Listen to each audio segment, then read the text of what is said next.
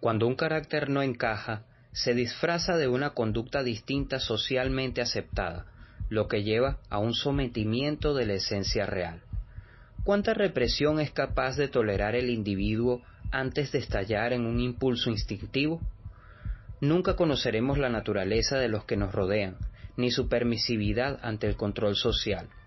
Todos somos propensos a cometer cierta clase de delitos en mayor o menor medida. Algunos no son capaces de discernir entre lo ético y lo moral, llevando sus perversiones al límite de la extravagancia. Crímenes del Mundo es un podcast que retrata todos estos comportamientos. Víctima, victimario, podría ser tu vecino.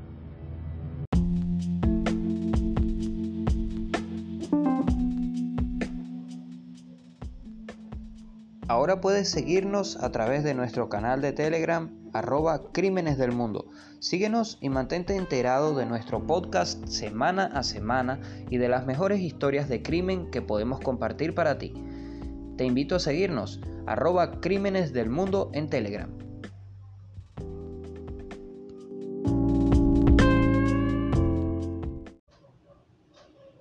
Si te interesan los temas de marketing digital, desarrollo web y negocios, te invito a escuchar el podcast Somos Bloggers, el cual puedes encontrar en www.tuempresaonline.com.be y también en todas las plataformas disponibles.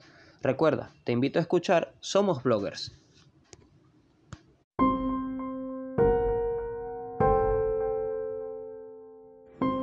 Hola y bienvenido a Crímenes del Mundo, a un nuevo episodio de esta serie Mujeres Asesinas.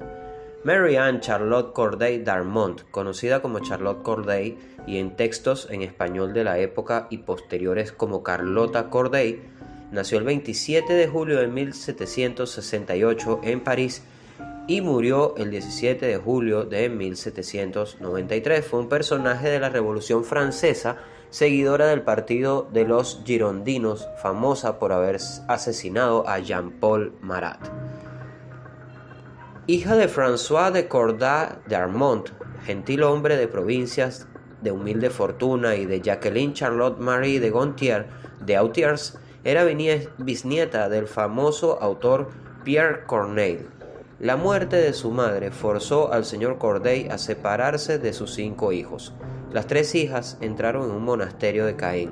Entonces Charlotte tenía 13 años y 22 en el momento de la supresión de los monasterios mediante el decreto del 13 de diciembre de, 1790.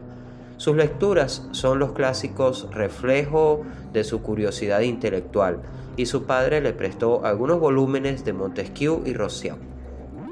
Admira a los filósofos, se abre a las nuevas ideas, pero conserva su fe religiosa siendo solitaria y piadosa. Su vieja tía, Madame de Bretteville, la acogió en su casa de Caen al salir del convento. Charlotte ya se inclinaba entonces hacia las nuevas ideas. Era el tiempo en el que los girondinos luchaban contra sus enemigos en la convención. Era el tiempo en el que el jacobino Jean-Paul Marat, que pronto representará para ella la tiranía, triunfaba en París.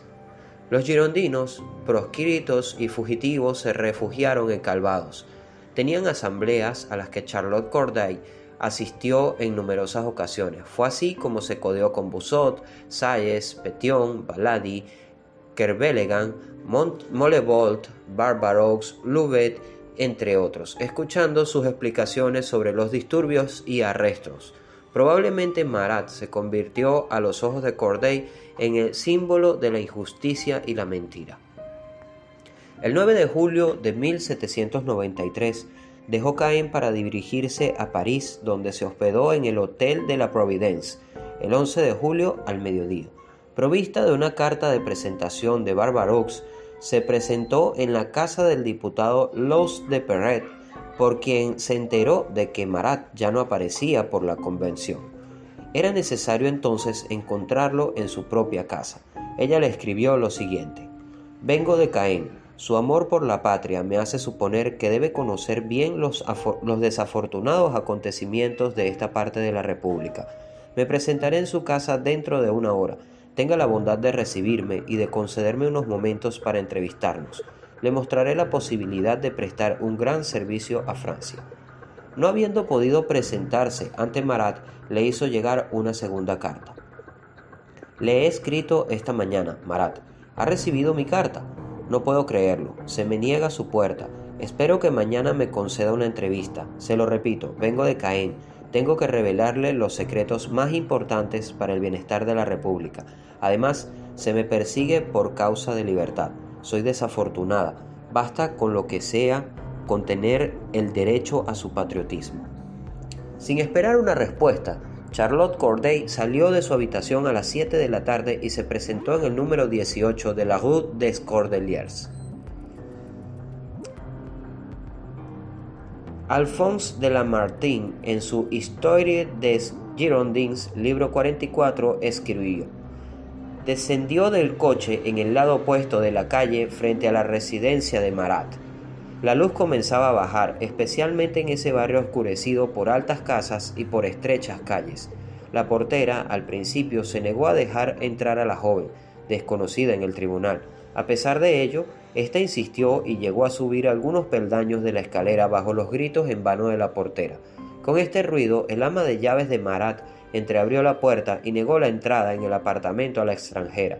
El sonoro altercado entre ambas mujeres, en el que una de ellas suplicaba que la dejaran hablar con el amigo del pueblo y la otra se obstinaba en cerrar la puerta, llegó a oídos del propio Marat. Este comprendió por las entrecortadas explicaciones que la visitante era la extranjera de quien había recibido dos cartas durante la jornada. Con un grito fuerte e imperativo ordenó que la dejaran pasar. Por celos o desconfianza, Albertín obedeció con repugnancia y entre gruñidos introdujo a la joven muchacha en la pequeña habitación donde se encontraba Marat y dejó al retirarse la puerta del pasillo entreabierta para oír la menor palabra o el menor movimiento del enfermo. La habitación estaba escasamente iluminada. Marat estaba tomando un baño. En este descanso forzado por su cuerpo no dejaba descansar su alma. Un tablero mal colocado, apoyado sobre la bañera, estaba cubierto con papeles, cartas abiertas y escritos comenzados. Sostenía en su mano derecha la pluma que la llegada de la extranjera había suspendido sobre la página. Esa hoja de papel era una carta a la Convención para pedirle el juicio y la proscripción de los últimos Borbones tolerados en Francia. Junto a la bañera, un pesado tajo de roble, similar a un leño colocado de pie, tenía un tintero de plomo del más grueso trabajo, fuente impura de donde habían emanado desde hacía tres años tantos delirios, tantas denuncias, tanta sangre. Marat, cubierto en su bañera por un paño sucio y manchado de tinta, no tenía fuera del agua más que la cabeza, los hombros, la cumbre del busto y el brazo derecho. Nada en las características de este hombre iba a ablandar la mirada de una mujer y a hacer vacilar el golpe. El cabello graso rodeado por un pañuelo sucio, la frente huidiza, los ojos descarados, la perilla destacada, la boca inmensa y burlona, el pecho piloso, los miembros picados por la viruela, la piel lívida, Tal era Marat.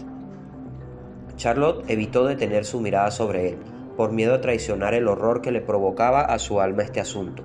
De pie, bajando los ojos, las manos pendientes ante la bañera, esperó a que Marat la interrogase sobre la situación en Normandía. Ella respondió brevemente, dando a sus respuestas el sentido y el color, color susceptibles de halagar las preguntas, las presuntas disposiciones del demagogo. Él le pidió a continuación los nombres de los diputados refugiados en Caen. Ella se los dictó. Él los escribió. Luego, cuando había terminado de escribir esos nombres, está bien, dicho con el tono de un hombre seguro de su venganza, en menos de ocho días irán todos a la guillotina. Con estas palabras, como si el alma de Charlotte hubiera estado esperando un último delito para convencerse de dar el golpe, tomó de su seno un cuchillo y lo hundió hasta el mango con fuerza sobrenatural en el corazón de Marat. Charlotte retiró con el mismo movimiento el cuchillo ensangrentado del cuerpo de la víctima y dejó que cayera a sus pies. A mí, mi querida amiga, y expiró bajo el golpe. Alphonse de Lamartine. Charlotte Corday fue detenida, protegida de la furia del pueblo y transportada a Avalle, la prisión más cercana a la residencia de Marat, para indagación e interrogatorio. Se encontró, entre otras cosas, bajo sus prendas de vestir, una hoja de papel doblada en ocho partes en la que había sido escrito lo siguiente. Dirigido a los franceses, amigos de las leyes y de la paz. ¿Hasta cuándo, oh malditos franceses, os deleitaréis en los problemas y las divisiones? Ya bastante y durante mucho tiempo los facciosos y bribones han puesto su propia ambición en el lugar del interés general. ¿Por qué, víctimas de su furor, os habéis destruido a vosotros mismos para establecer el deseo de su tiranía sobre las ruinas de Francia? Las facciones estallan por todas partes. La montaña triunfa por el crimen y la opresión. Algunos monstruos, regados con nuestra sangre, conducen estas detestables conspiraciones. Trabajamos en nuestra propia perdición con más celo y energía que el que hemos empeñado jamás para conquistar la libertad. Oh franceses, un poco más de tiempo y no quedará de vosotros más que el recuerdo de vuestra existencia. Charlotte Corday murió guillotinada el 17 de julio de 1793. En el momento en que la cabeza cayó en el cesto, el ayudante del verdugo, un carpintero ferviente maratista, la agarró del cabello y la abofeteó fue encarcelado por la ofensa a la entereza que hasta ese momento había mostrado la condenada. Los jacobinos la habían acusado de tener amantes y haber actuado por amor a un hombre, por lo que su cuerpo fue autopsiado en el hospital de la Charité, confirmando su virginidad para su decepción. Fue enterrada en el cementerio de la Madeleine, cuyos huesos, incluyendo los de Corday, fueron trasladados en 1794 a las catacumbas de París.